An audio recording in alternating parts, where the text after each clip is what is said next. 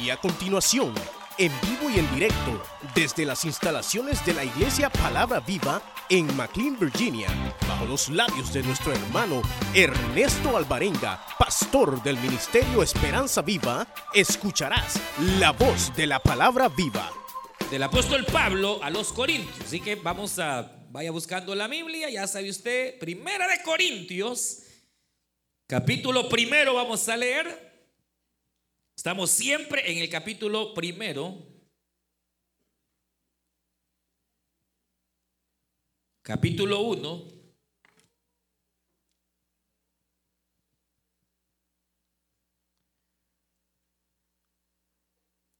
Y vamos a leer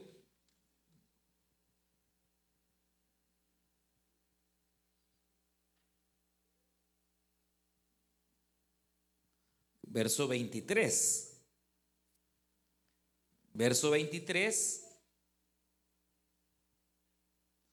que dice de la manera siguiente. Si usted tiene la lectura, puede decir un fuerte amén, aleluya. Dice la palabra del Señor, pero nosotros predicamos a Cristo crucificado. Para los judíos ciertamente tropezadero y para los gentiles locura. Más para los llamados así judíos como griegos, Cristo poder de Dios y sabiduría de Dios. Porque lo insensato de Dios es más sabio que los hombres y lo débil de Dios es más fuerte que los hombres.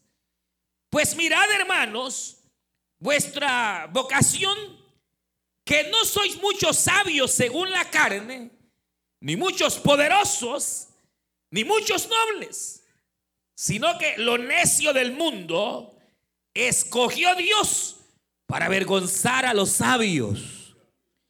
Y lo débil del mundo escogió Dios para avergonzar a lo fuerte. Y lo vil del mundo y lo menospreciado escogió Dios y lo que no es para deshacer lo que es, a fin de que nadie se jacte en su presencia, mas por él estáis vosotros en Cristo Jesús, el cual nos ha sido hecho por Dios sabiduría, justificación, santificación y redención, para que como está escrito, el que se gloríe, gloríese en el Señor. Así que hermanos, cuando fui a vosotros, para anunciaros el testimonio de Dios, no fui con excelencia de palabras o de sabiduría, pues me propuse no saber entre vosotros cosa alguna, sino a Jesucristo y a este crucificado. Y estuve entre vosotros con debilidad y mucho temor y temblor, y ni mi palabra ni mi prédica fue con palabras persuasivas de humana sabiduría sino con demostración del Espíritu y de poder, para que vuestra fe no esté fundada en la sabiduría de los hombres, sino en el poder de Dios. Amén. Vamos a llegar hasta la lectura y vamos a orar. Aquí tenemos algunas peticiones. Vamos a pedir al Señor que Él bendiga eh, su palabra. Levante sus manos y le decimos al Señor, buen Dios y Padre nuestro que estás en los cielos, te damos gracias.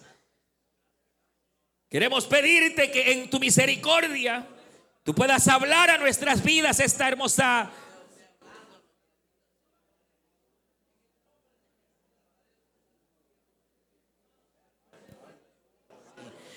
Queremos rogarte, Señor, que tú puedas sobrar a favor de cada vida, al necesitado, Señor, tú puedas proveerle.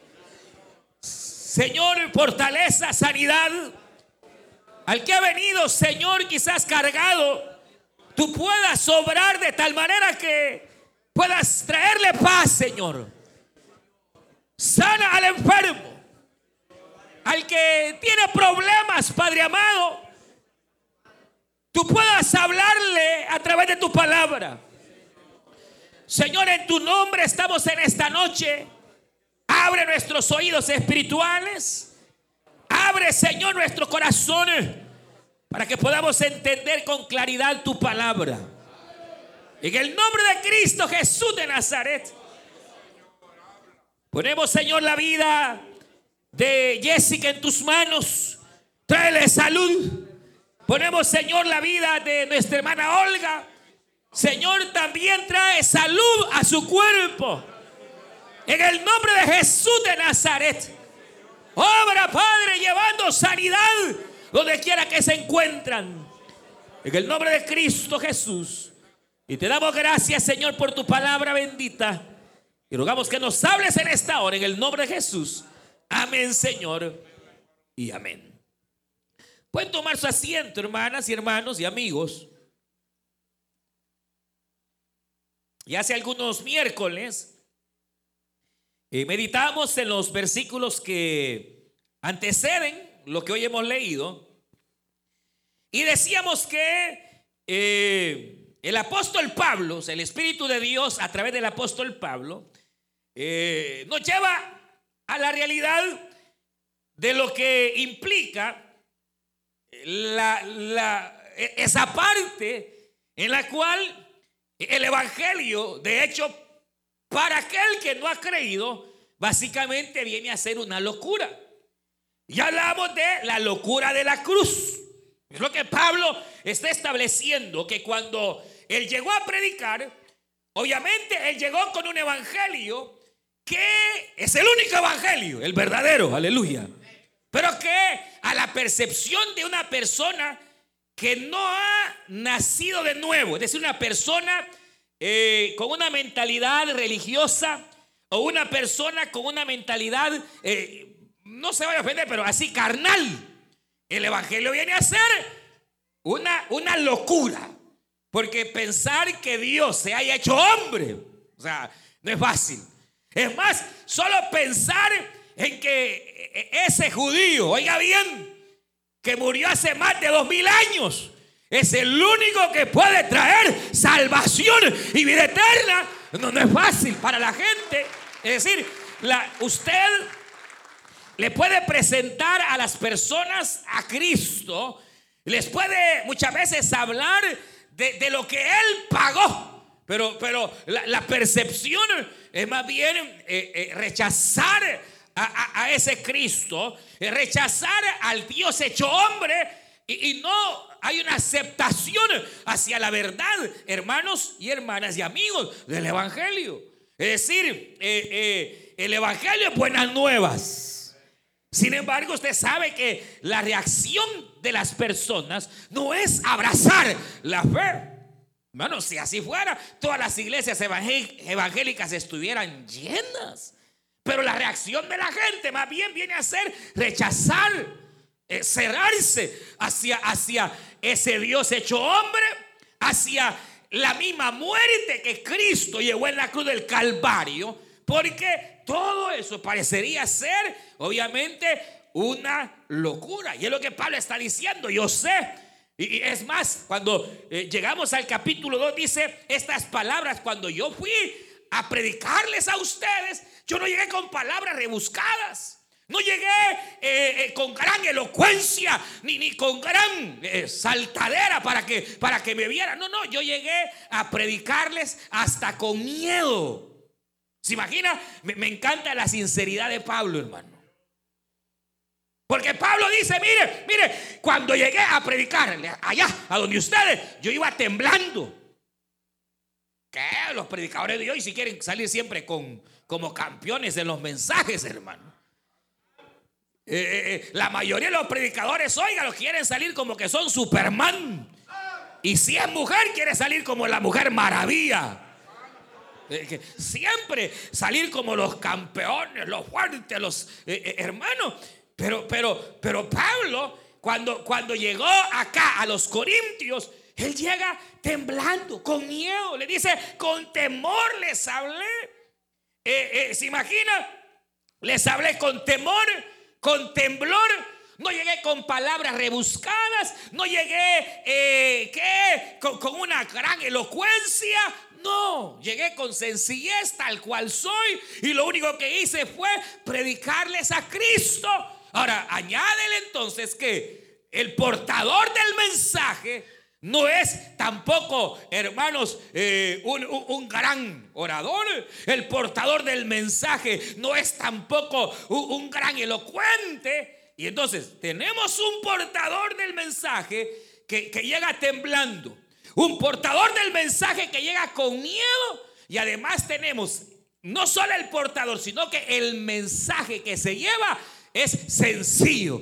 Arrepiéntanse, Cristo les ama, Él murió por ustedes en la cruz del Calvario y si ustedes le reciben van a ser salvos.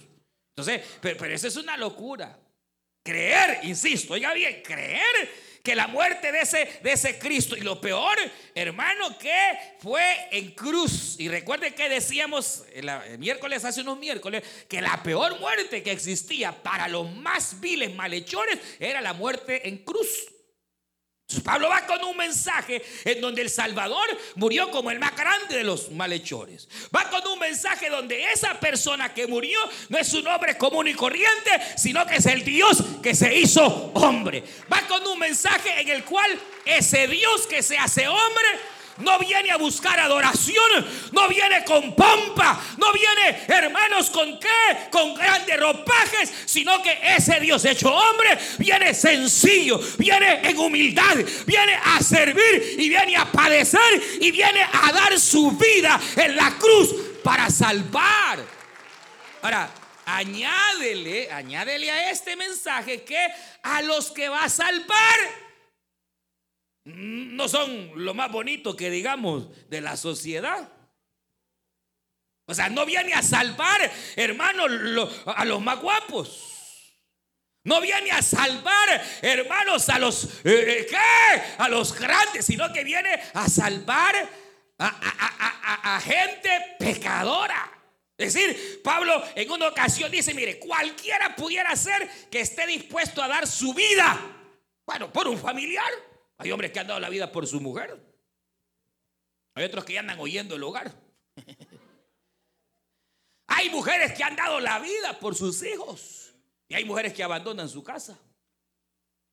Pero, pero, pero está, dice Pablo, pudiera ser que cualquier persona pueda dar su vida por alguien bueno.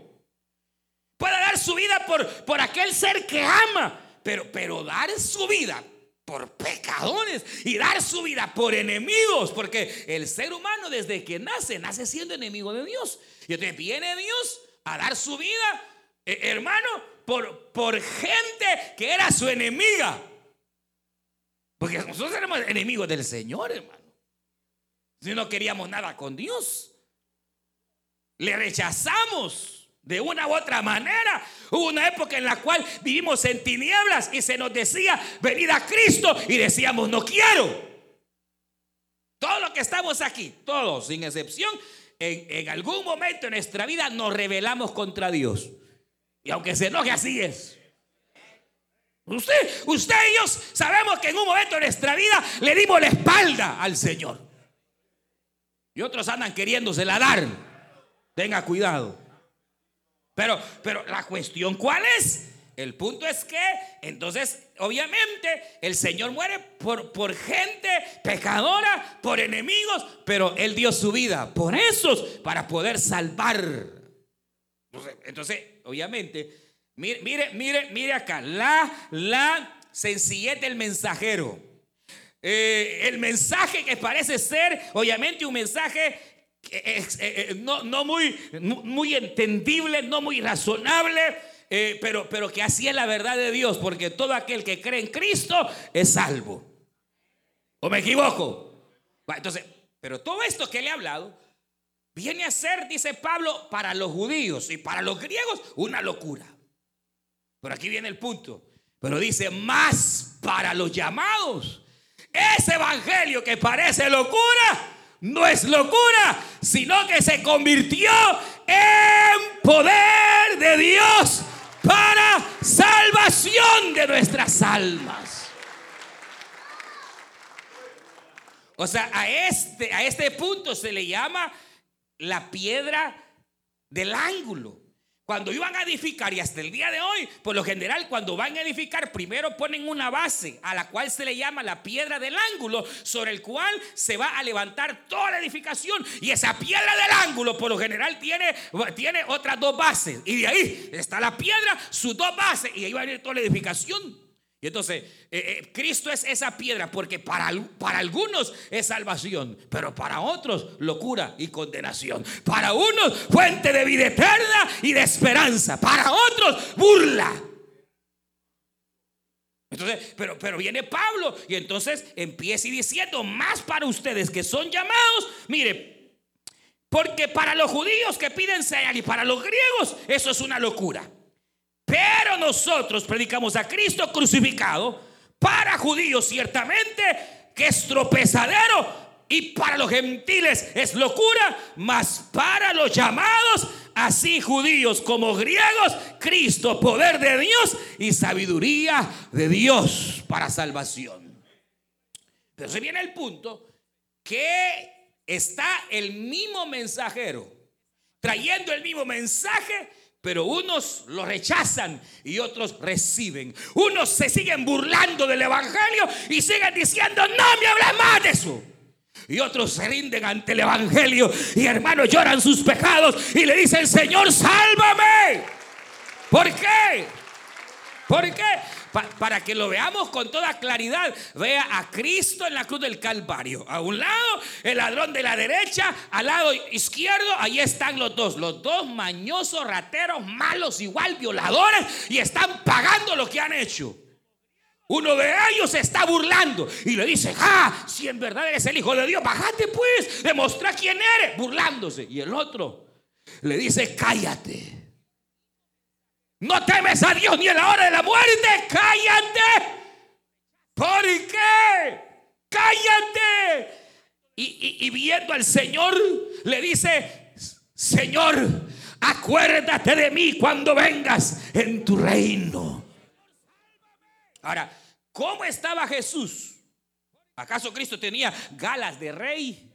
Corona de rey. ¿Acaso, hermanos, había gente adorando a ese rey? ¿Cómo estaba? Desnudo, herido, golpeado, casi muriendo, agonizando. ¿Y qué es lo que hace que uno se burle y que el otro diga, Él es mi Salvador? Señor, sé que no hay otro camino, sé que solo tú eres. Acuérdate de mí cuando vengas en tu reino. Aunque hoy te veo flácido, Señor, aunque hoy te veo en debilidad, aunque hoy te veo en tu humanidad, yo creo que tú eres el Hijo de Dios, el Rey, el Soberano, el Mesías, el que viene. Y el Señor se vuelve y le dice, de cierto te digo, hoy estarás conmigo, hoy eres salvo, hoy tus pecados son perdonados, hoy eres libre. Pero, pero viene la pregunta, ¿acaso no eran los dos malhechores? ¿Acaso no eran igual de impíos? ¿Acaso no eran igual de malvados? Pero ¿cuál es? Que para uno era locura y para el otro eh, eh, eh, piedra de salvación. ¿Sabe? La respuesta está en la revelación. O sea, todos nacemos espiritualmente ciegos, con una venda que no nos permite ver la verdad. Pero ¿qué es lo que hace? Que a algunos el velo les se ha quitado para ahora creer. Mire, la muestra más grande es, es usted. Yo le pregunto, ah, mire, hablando seriamente, pero, pero, míreme, le voy a hacer una preguntita. ¿Alguna vez le oyó alguna evangélica? ¿O usted alguna vez le oyeron a uno de esos locos de la palabra viva? Ah, ajá, ¿verdad? Que les huía. Me cae mal esa mujer, decía. Ahora, ¿pero qué le pasó, pues? Usted que se burlaba de los evangélicos. Usted que decía, yo no necesito de Dios y tengo billete, tengo...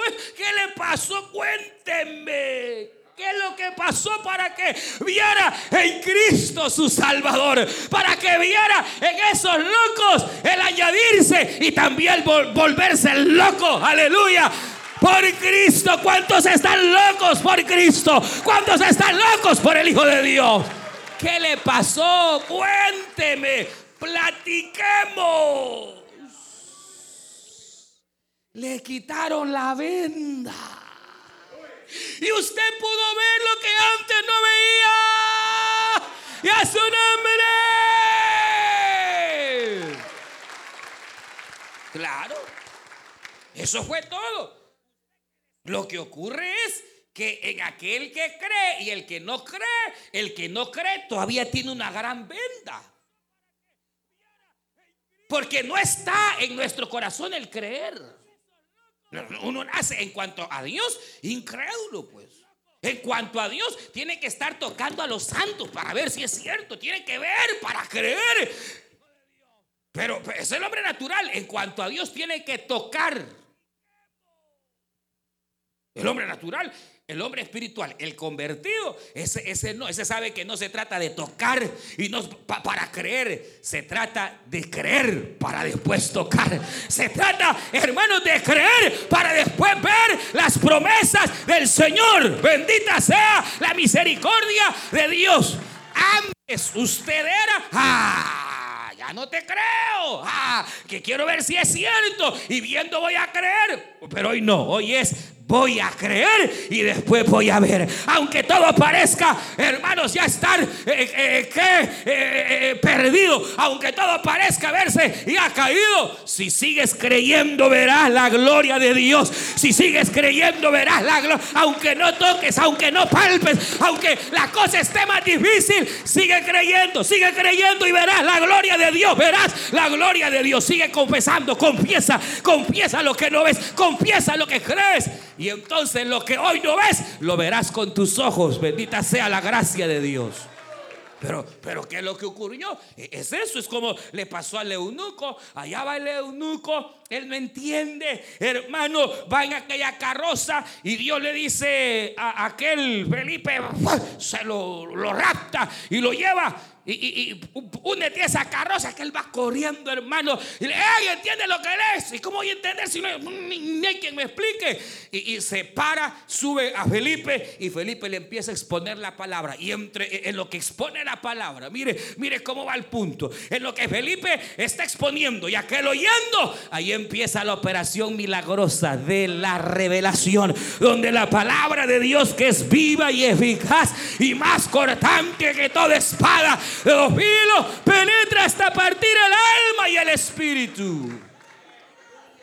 No puede haber revelación. A nadie se le va a quitar la venda sin antes haber recibido la palabra de Dios.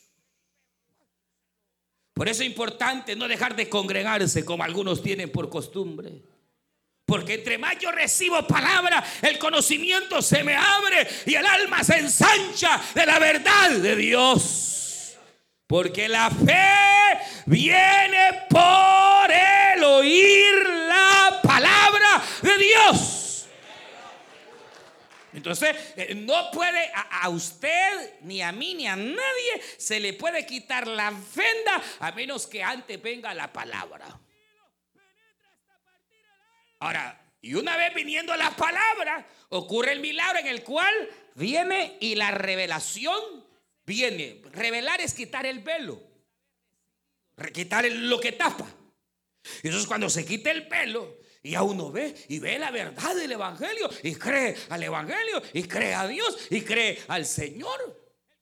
Entonces la diferencia entre un incrédulo y entre aquel que ha creído es que le quitaron el velo.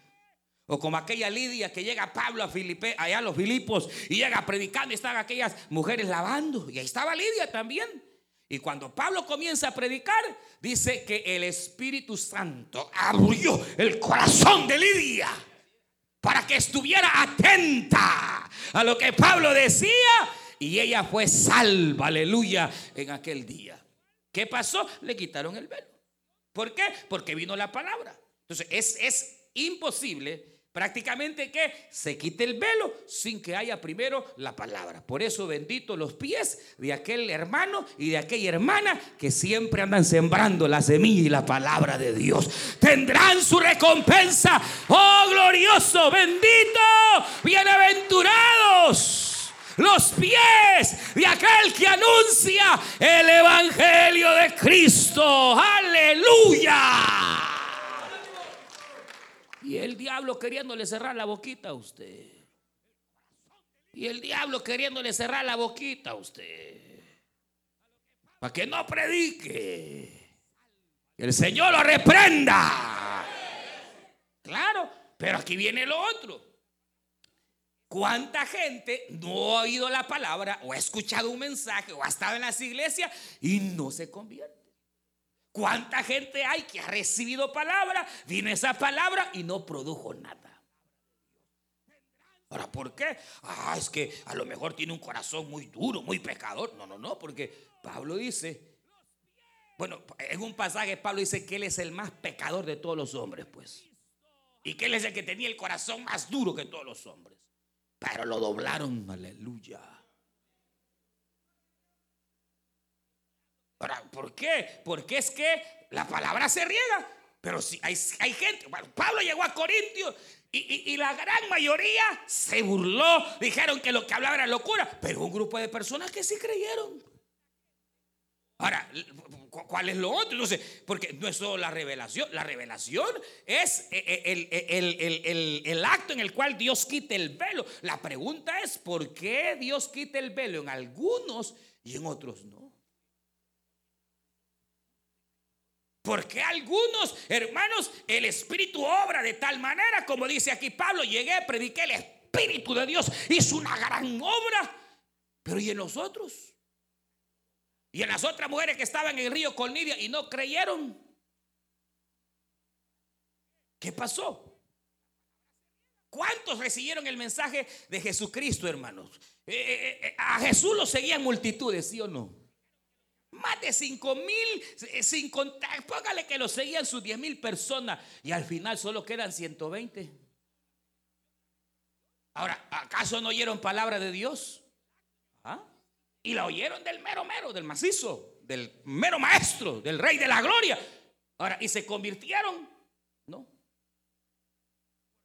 No. ¿por qué unos sí reciben la revelación y se les quita el velo y otros no? Es lo que Pablo dice aquí. Mire, dice, más para los llamados.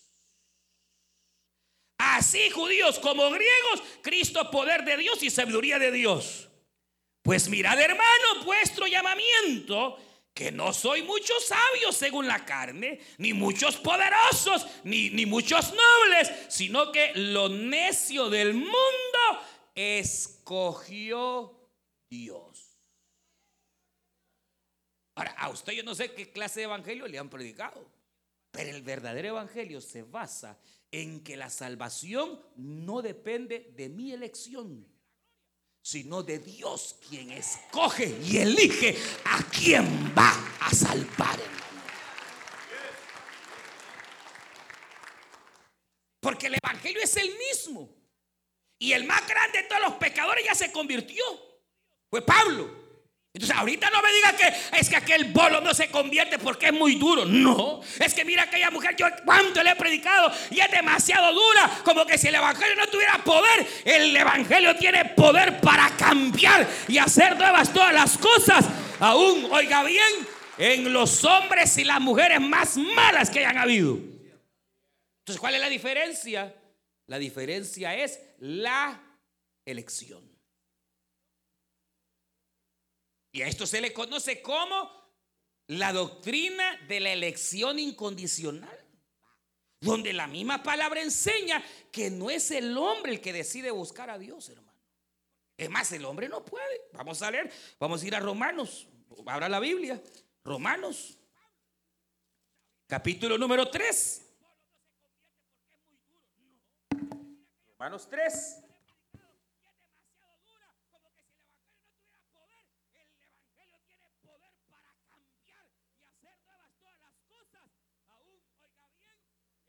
Dice la palabra del Señor.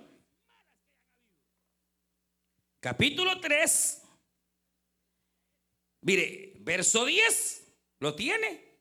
Dice, como está escrito, no hay justo ni a uno. No hay quien entienda. No hay quien busque a Dios. Todos, todos nos desviamos, todos, a una y nos hicimos inútiles. No hay quien haga lo bueno, no hay ni siquiera uno. Y lo demás no lo digo porque va a decir que lo estoy insultando. Yo no he venido con ganas de insultar a nadie, hermano. Pero es que la palabra de Dios a veces es dura, hermano. Porque dice que usted y yo éramos sepulcro blanqueados, hermano. Por fuera más o menos arreglados, pero por dentro estábamos llenos de carraño, carroño y pecado. Chula se mira usted, pero por dentro. Y usted igual, guapo, pero por dentro.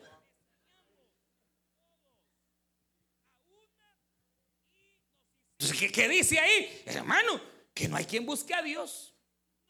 Que no hay quien diga, no, no, no, no, yo, yo, yo, yo, yo, yo realmente he entendido que necesito a Cristo. Para que una persona diga, es que yo lo que necesito es a Cristo, es porque le quitaron el velo. Y para que le han quitado el velo, es porque recibió la palabra y además es escogido.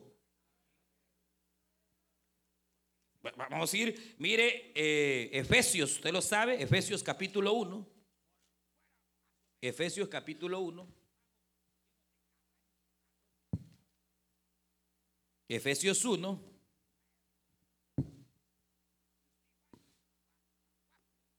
Mire lo que dice ahí. Dice la palabra del Señor de la manera siguiente. Efesios capítulo 1 dice de la manera siguiente. Mire, dice así. Verso 3, bendito sea el Dios y Padre de nuestro Señor Jesucristo, que nos bendijo con toda bendición espiritual en los lugares celestiales en Cristo, según nos escogió en Él. Antes de la fundación del mundo, para que fuésemos santos y sin mancha delante de Él. Mire, en amor, habiéndonos predestinado. Hay dos palabritas aquí. Una es escoger y la otra es predestinar. La palabra predestinar significa preparar de antemano o separar de antemano, que es lo mismo de la palabra escoger. ¿Qué significa la palabra escoger? Que en hebreo es más o menos la palabra que viene siendo así como como cuando usted dice eh, baja, es decir, como algo que bajó, pero la palabra es baja, pero no significa que se bajó, sino que baja, baja en hebreo significa escoger del montón. En otras palabras, seleccionar, apartar a unos y agarrar a otros. Esa es la palabra que se utiliza como elegir. Entonces, cuando dice aquí que nos escogió, Está diciendo que desde antes que fuese el mundo hecho, ya había un plan perfecto. Y ese plan perfecto lo que vendría a ser era que si el hombre pecaba y en Adán toda la humanidad pecaba, Dios en su misericordia, oiga bien, escogería a quienes salvar, dejando al resto.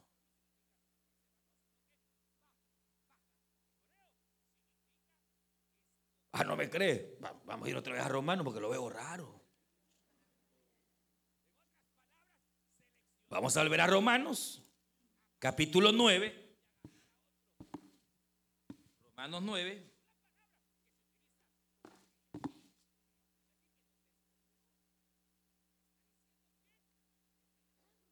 Dice la palabra del Señor.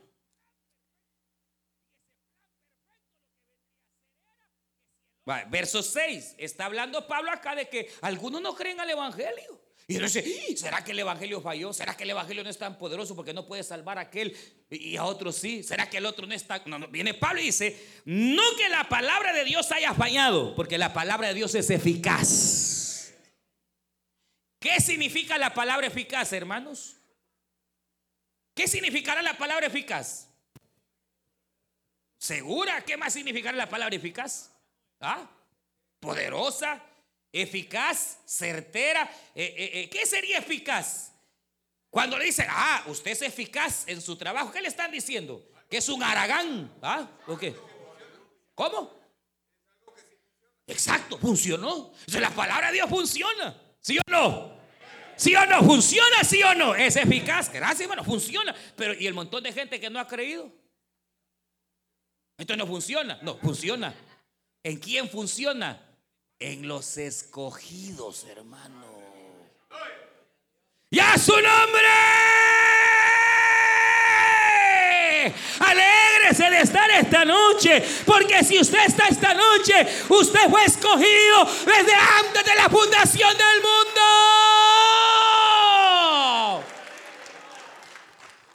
Porque dice acá, mire, no es que la palabra de Dios haya fallado, porque no todos los que descienden de Israel son israelitas. Ni por ser descendientes de Abraham, todos son hijos de Abraham.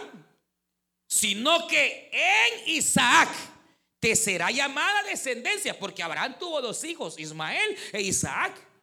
Ahora, no solo por venir por Abraham, usted va a ser salvo. No, para ser salvo usted tiene que haber sido escogido. Dice Dios en este capítulo a Israel. Es decir, a todos los descendientes de Abraham en Isaac.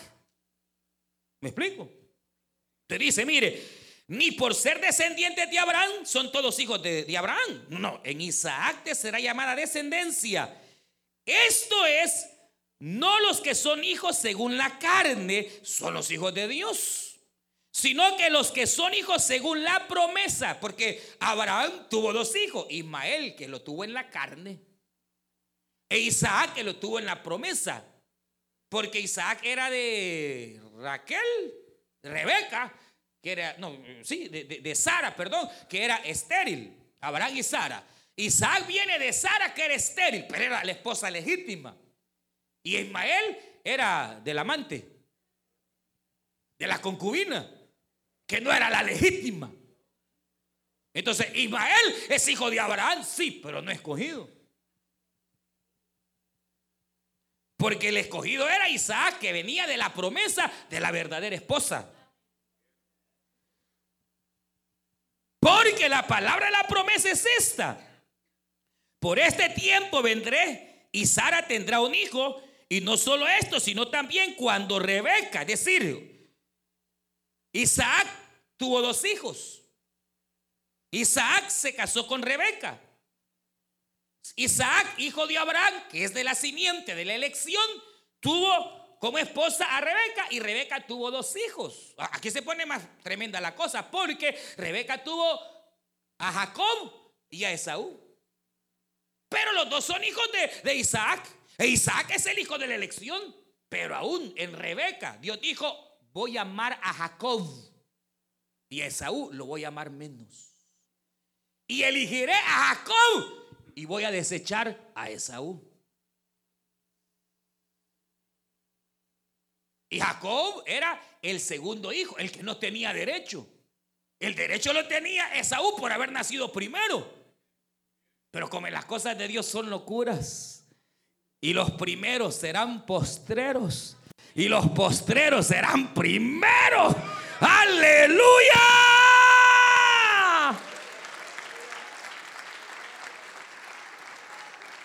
Y a su nombre, hermano. Y no solo esto, sino también cuando Rebeca, verso 10, concibió de uno, de Isaac, nuestro padre, pues no habían aún nacido, ni habían hecho aún ni bien ni mal, para que el propósito de Dios conforme a la elección permaneciera, no por las obras, sino por el que llama. Ojo con esto, porque hay iglesias donde enseñan que Dios escoge conforme a su omnisciencia. Es decir, como Dios conoce todas las cosas, entonces Dios sabe quién le va a aceptar y quién le va a rechazar. Y entonces Dios viene y escoge a los que le van a aceptar. Erróneo. Eso es herejía. Porque entonces la salvación sería por obras. Y la salvación no es por obra, la salvación es por gracia. Y segundo, hermano, sería totalmente absurdo creer que Dios diseñó un plan de salvación en el cual Él al fin y al cabo no puede actuar si no detrás de la voluntad del hombre. Ah, como, ella me va a aceptar, yo la escojo. Pero si no me acepta, yo no la puedo escoger. Se puede imaginar qué clase de Dios sería ese que no sabe ni quién se va a salvar ni quién no. Por eso a mí me da risa cuando oigo un predicador que dice, se reconcilió a alguien o aceptó, Señor, inscríbelo en el libro de la vida. Como que cuando una persona acepta, ahí hay que escribirla. Ay, hermano. Me, me da risa en buena manera, ¿verdad? Pero digo, si estos predicadores leyeran la Biblia, se dieran cuenta que en Apocalipsis capítulo 13 y Apocalipsis 17 dice que el nombre de los escogidos que están escritos en el libro de la vida fueron escritos antes de la fundación del mundo.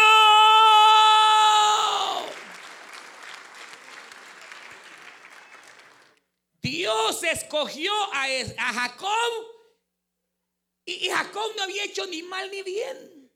Si era un bebé, no habían ni nacido. Y miren lo que dice, mire, se le dijo, verso 12, el mayor servirá al menor. Como está escrito, a Jacob amé, mas a Esaú aborrecí. Eh, eh, hermano, y Dios puede aborrecer a alguien. La palabra aborrecer aquí es un hebraísmo que significa amar menos.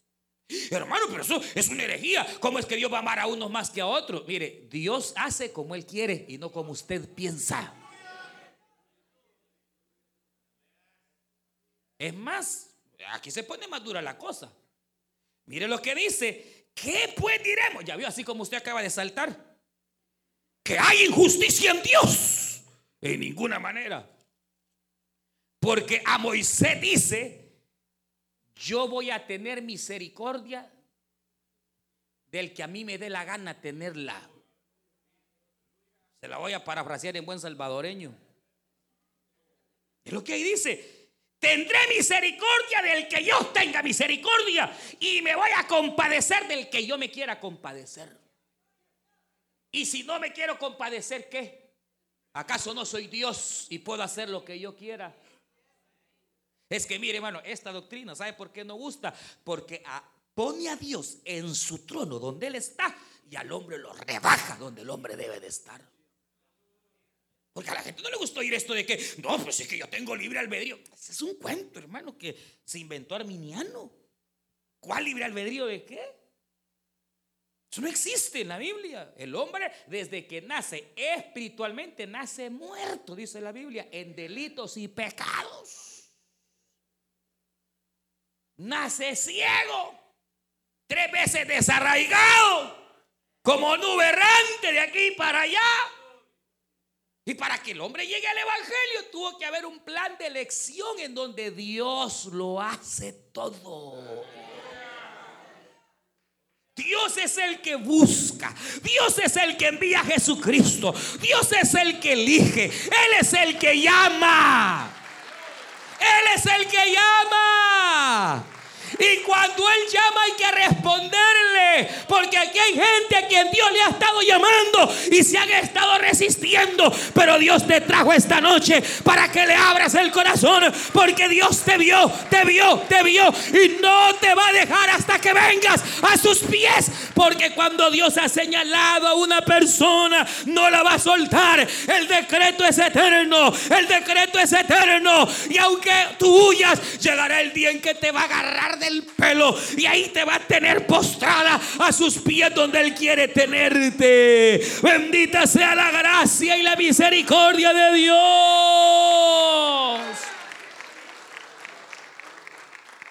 Tremendo, hermano. Mire cómo dice, así que no, verso 16, no depende del que quiere, ni del que corre, sino de Dios que tiene misericordia.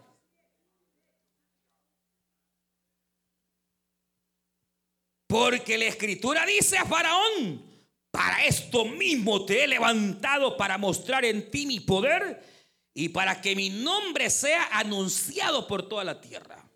De manera que, oiga, qué terrible esto, hermano. De quien quiere, tiene misericordia. Y al que quiere, al que quiere él endurecer, lo endurece. A libre albedrío, dígame. Él quiere salva y al que no, no lo salva. Ese es el verdadero evangelio, hermano. Y no es que él no quiera salvar, el hombre se condena por sí mismo y por su propio pecado. No es que Dios sea malo, no, Dios mostró su miseria. Él, mire, ¿sabe qué hubiera sido lo justo? Que todos los hombres se perdieran. Porque acá quien peca por su gusto. Pero ¿saben que Dios mostró su misericordia? Que aunque uno anda pecando por su propio gusto, Dios escoge para mostrar su misericordia, hermano. Y nos saca. ¿Sabe qué dijo Jesús? Es que mire, la salvación es como usted la piensa. Jesucristo dice que Él, el Señor, nos trasladó. ¿Sabe qué es eso? Es la palabra arpazo. Nos trasladó de las tinieblas a la luz. No, no, no fue que, ah, sí, que bueno, yo, yo me salgo, uy, qué terrible el pecado, voy a salir corriendo. No, Señor, no, no, no, no fue usted. Lo sacaron. Lo trasladaron de la oscuridad y del pecado y lo arrancaron de los vicios y de las envidias que llevábamos y nos pusieron en roca firme en la luz bendita del Evangelio y a su nombre. Si fuera de nosotros, ahí tuviéramos todavía en el pecado, hermano. ¿No me cree? Vamos, mire, dice. Mire, verso 19, pero me dirás, ¿por qué pues sin culpa? Porque ¿quién ha resistido a su voluntad? Más antes, oh hermano y hermana de la palabra viva, ¿quién eres tú para que alterques contra Dios? Dirá el vaso de barro al que lo formó, ¿por qué me has hecho así? ¿O no tiene potestad el alfarero sobre el barro para hacer de la misma masa, oiga bien, de la misma masa, un vaso para honra y otro para deshonra? Y que si Dios queriendo mostrar su ira y hacer notorio su poder, soportó con mucha paciencia los vasos de ira preparados para destrucción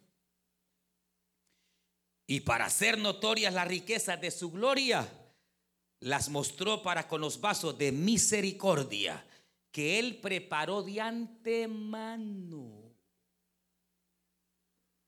Desde antes que naciéramos. Mire, usted no es un accidente, hermano. Usted bien pudo haber nacido allá en el África, donde no hay evangelio. O allá en esos países, hermanos árabes, donde no hay evangelio. Ahí bien pudo haber nacido usted usted pudo haber nacido en, eh, eh, eh, en esas épocas oscuras donde el Evangelio ni se predicaba y haberse condenado. Usted bien pudo haber, hermano, nacido allá en la China donde no se puede ni predicar. Pero no nació ahí donde usted nació y en la época en que nació y Dios lo trajo hasta estas tierras para salvación nuestra. Y a su nombre.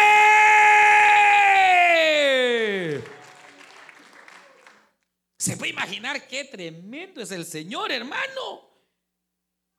Y para hacer notoria la riqueza de su gloria, las mostró para con los vasos de misericordia que Él preparó de antemano para gloria, a los cuales también ha llamado, esto es a nosotros, no solo a los judíos, sino también de los gentiles como también está escrito en Oseas, llamaré pueblo al que no era mi pueblo. Y a los que no eran amados, los voy a amar.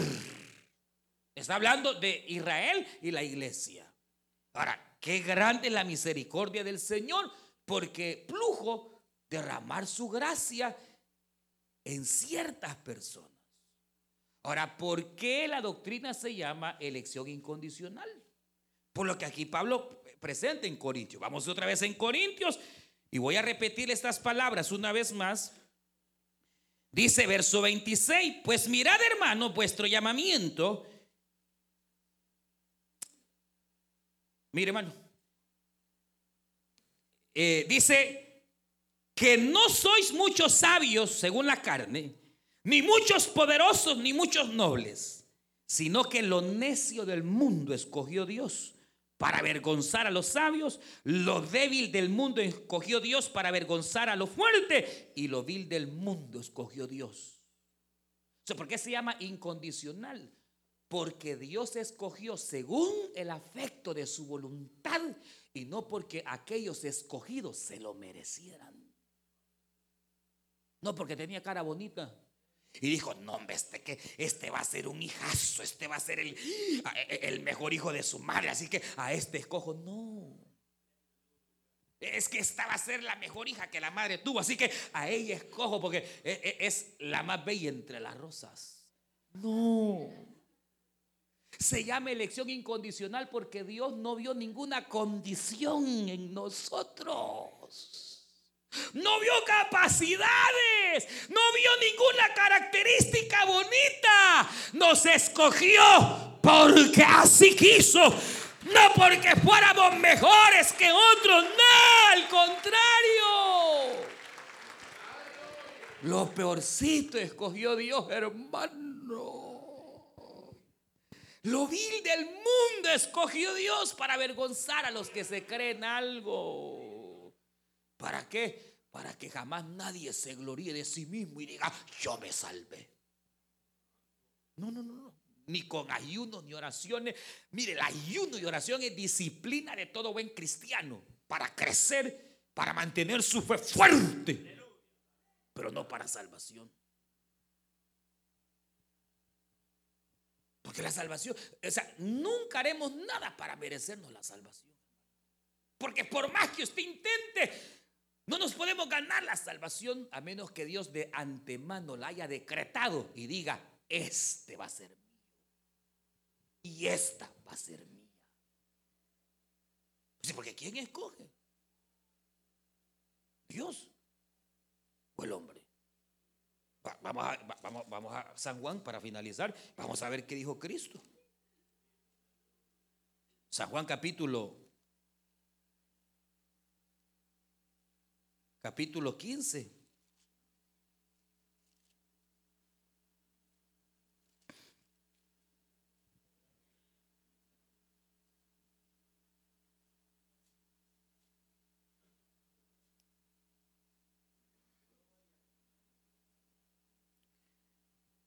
Verso 14, vosotros sois mis amigos si hacéis lo que yo os digo.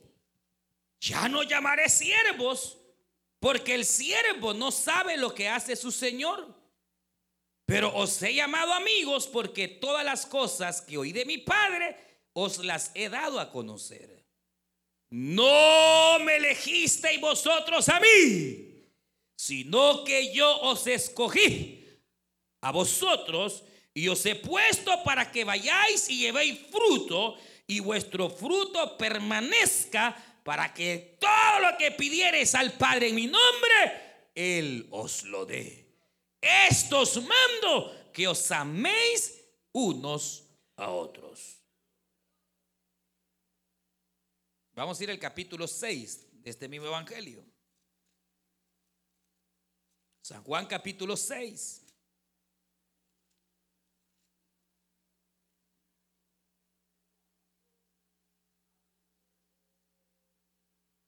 Verso 68. Quizás el verso 66, hermano, dice, desde entonces muchos de los discípulos se fueron. Sí, se fueron. Porque decían, Señor, tu palabra es muy dura. Tira menos fuerte, Señor. Más blandita tu palabra, Señor. Y dice que desde entonces muchos de sus discípulos volvieron atrás y ya no andaban con él. Dijo entonces Jesús a los doce, ¿queréis acaso iros también vosotros? Le respondió Simón Pedro, Señor, ¿a quién iremos? Si solo tú tienes palabra de vida eterna. Pero oiga lo que sigue. Y nosotros hemos creído y conocemos que tú eres el Cristo, el Hijo del Dios viviente. Jesús le respondió, ¿no os he escogido ya vosotros? O sea, le está diciendo, tú estás confesando lo que estás confesando, Pedro, porque yo te escogí. Si yo no te escojo, te hubieras ido con aquel. Pero como yo sí te llamé y te he escogido, recibiste la revelación. Porque solo el, que es escogido recibe la revelación de Dios, hermano. Y poco a poco va entendiendo el Evangelio. Que hay cosas que cuestan, sí, pero hay cosas que se creen fáciles del Evangelio. Y ahí va creciendo, y va creciendo, y va creciendo, y va creciendo. Porque es escogido. Y el que es escogido va a perseverar, hermano. Y puede quizás a veces medio deslizarse y caer, pero el Señor lo vuelve a traer. Aleluya, gloria a Dios. Porque Cristo dijo, Padre, de los que tú escogiste, yo los tengo de mi mano y de mi mano nadie los arrebata. Tú estás en las manos del Cristo. Nadie te va a arrebatar. Ni el diablo no te va a arrebatar. Confía, hija, confía que si estás de hecho y estás en el plan perfecto de Dios, puedes estar en el horno y pueden calentar tres veces más el horno, pero vas a salir victoriosa, vas a salir victorioso, porque el que te ha escogido será poderoso para guardar tu alma. Que a veces estarás en el desierto, sí, y a veces asustará, sí ahí en medio del desierto y en medio de las debilidades, el que nos ha escogido nos sustentará. Y cuando estemos débiles, nos levantará. Porque fiel es aquel que nos ha escogido. Y si nos escogió desde antes de la fundación del mundo, la elección es eterna, o sea, no tiene principio ni fin, pues. Nada puede alterar el plan perfecto de Dios. Porque es un decreto eterno. Entonces por eso dice aquí que a su tiempo, no al suyo, al tiempo de Dios, entonces vino y obró en nosotros para que hoy estemos aquí. Ahora, Habrá quien le diga, no, que el hombre tiene capacidad, que el hombre no está muerto, que está medio vivo y que puede. Eso es contrario a la verdad de Dios, hermano. Hay una sola verdad. Y está escrita, mía es la salvación, ha dicho Jehová de los ejércitos. Y aunque se oiga duro, extraño, viene la otra. Y él salva a quien él quiere salvar.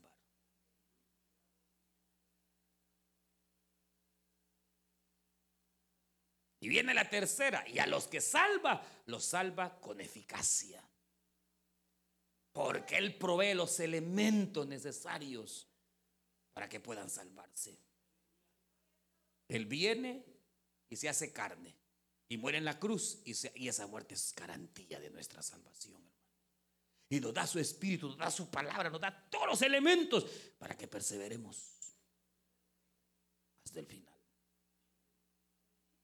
¿Y qué hizo usted? Nada. Hermano, no puede ser. Nada. Solo confiar en esa gracia bendita. Vamos a. Usted escuchó el mensaje restaurador de Jesucristo desde las instalaciones de la iglesia Palabra Viva en McLean, Virginia. Si este mensaje ha sido de bendición para su vida y necesita oración, Contáctenos al teléfono 571-633-0469. 571-633-0469. Que Dios le bendiga.